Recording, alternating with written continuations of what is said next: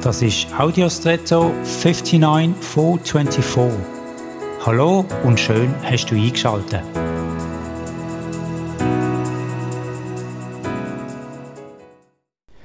Die bekannte Frage, was ist zuerst gesehen, das Huhn oder das Ei? Im Glauben ist es ähnlich.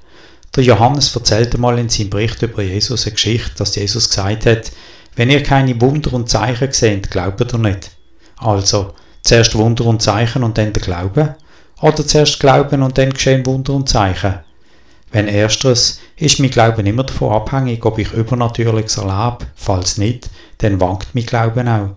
Wenn aber zuerst mein Glaube da ist, dann geschehen dadurch Zeichen und Wunder. Und selbst wenn nicht, mein Glaube bleibt fest und ist fest. Und Zeichen und Wunder sind eher ein Nachweis für mein Glaube, aber nicht eine Voraussetzung.